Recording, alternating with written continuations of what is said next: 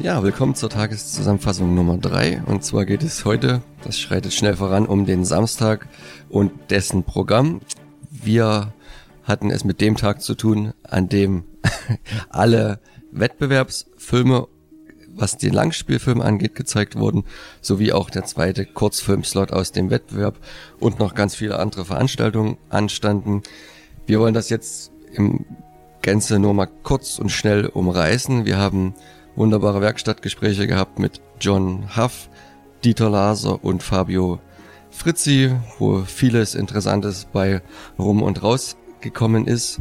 Wir haben mit einem Teil der genannten dann auch noch die Ehre gehabt, selber Interviews zu führen für unsere Zwecke und eine spätere Auswertung. Gemeint äh, da natürlich der Dieter Laser. Wir hatten auch noch den Klaus Theo Gärtner. Warum haben wir die beiden interviewt? Benedikt, willst du uns schon mal da ein bisschen was ankündigen? Weil die beiden vor einiger geraumer Zeit, und zwar im Jahre des Herrn 1977, einen guten und einen großartigen Science-Fiction-Film zusammen gedreht haben, unter der Regie von Rainer Erler. Und äh, da ist natürlich ein Glücksfall, dass wir die beiden auf, an einem Ort hatten und zu dem Thema habe ich sie befragt. Es ging auch um andere Sachen, um neue Projekte, aber hauptsächlich um Ganymed, Operation Ganymed und dazu wird demnächst etwas kommen.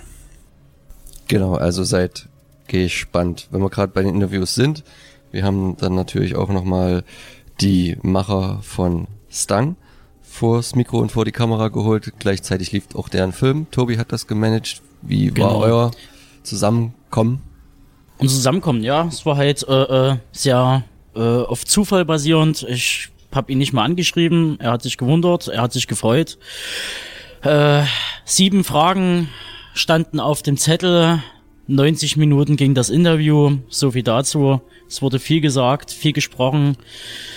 Es ging ins Tausendste, ins Milliardenste und äh, ja, davon werdet ihr auch noch einige Auszüge hören. Es geht um den deutschen Genrefilm, um die Misere, es geht um Vermarktung, es geht um Netflix, es geht um Serien und wie das alles weitergehen wird zukünftig im deutschen Kino nicht ganz so lang ging unser Interview mit den Machern von ABCs of Superheroes. David, da warst du in charge.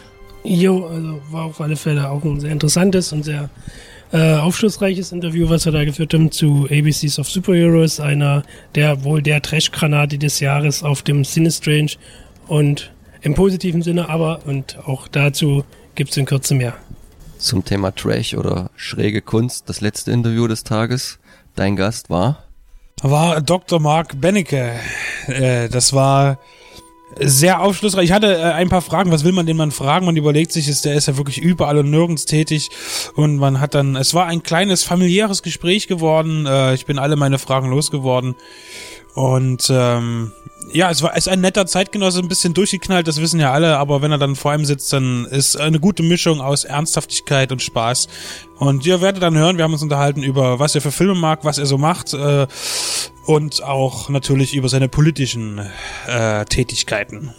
Genau, politisch wird's dann auch später sicher, wenn es darum geht, oder darum ging es schon, den Gewinnerfilm des Festivals festzulegen. Die Wettbewerbsbeiträge waren, ich fange mal von hinten an, Bunker of the Dead 3D, Into the Sweet Cold 45, oh jetzt fängt's an zu regnen, verdammt, Landmine Goes Click, der Alleluja und ABCs of Superheroes. Wir haben leider nicht alles gesehen, weil wir viele Interviews gemacht haben. Trotzdem kann man sagen, David, welcher davon könnte ein Sieger sein? Ja, also es, wie schon gesagt, es sind viele Filme. Es wird ähm, vieler unterschiedlicher Natur. Was jetzt genau der Siegerfilm ist, möchte ich mich nicht so weit rausstrecken, weil wie schon gesagt, ich selber habe jetzt nur den ABCs of Superheroes gesehen von den Wettbewerbsfilmen, der, wie schon gesagt, sehr, sehr unterhaltsam war. Ob er Chancen hat, ähm, wird sich zeigen. Ansonsten, ja, also genau. muss man abwarten. Ja. Wer wahrscheinlich der Siegerfilm wäre, wäre im Wettbewerb gelaufen. Du hast gerade das Mikrofon in der Hand, war er aber nicht, sondern nicht äh, in der Konkurrenz The Human Centipede mit anschließendem Q&A mit dem sehr unterhaltsamen Dieter Laser. War der Film genauso unterhaltsam? Nur drei ja. Worte.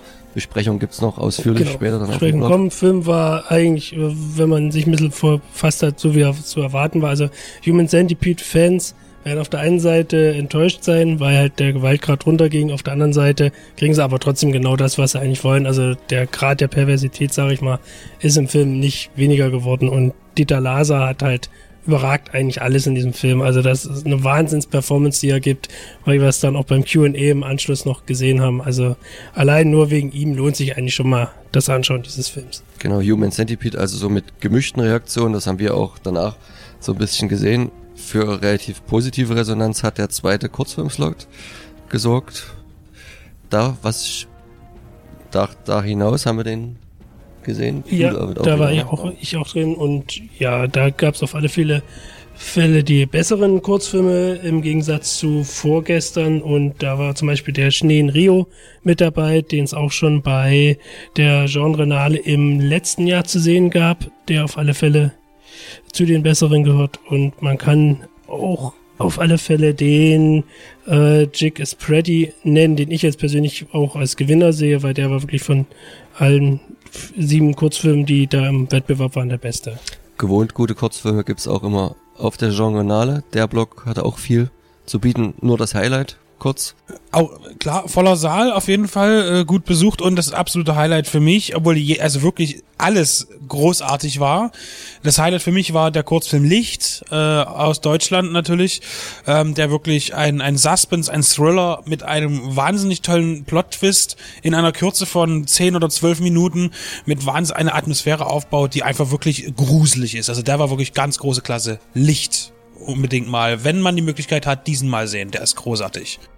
Genau, und dann, um was sich das Ganze des gestrigen Tages und die Veranstaltung natürlich gestrickt hat, war das große Skyshark äh, der Macher um die Fese-Brüder, wo halt alles Mögliche gezeigt wurde, von neuen Ausschnitten über ein äh, verunglücktes äh, Video bei der Crowdfunding-Kampagne hin zu einem sehr interessanten ähm, Fake-Doku-Film, zumindest im ersten Teil davon, und dem Film im Film, den Skyfrogs, wo ja dann auch Mark Bendige und andere äh, beteiligt waren. Es war sehr aufschlussreich. Leider muss man jetzt doch noch wahrscheinlich zwei Jahre warten, bis man das Ganze dann hoffentlich im Kino zu Gesicht bekommt, aber wahrscheinlich dann nächstes Jahr noch mit den weiteren Fortschritten auf der nächsten Genrenale. Für uns steht heute der letzte Tag an, das Festival ausklingen zu lassen und wie wir das dann getan haben, erfahrt ihr morgen.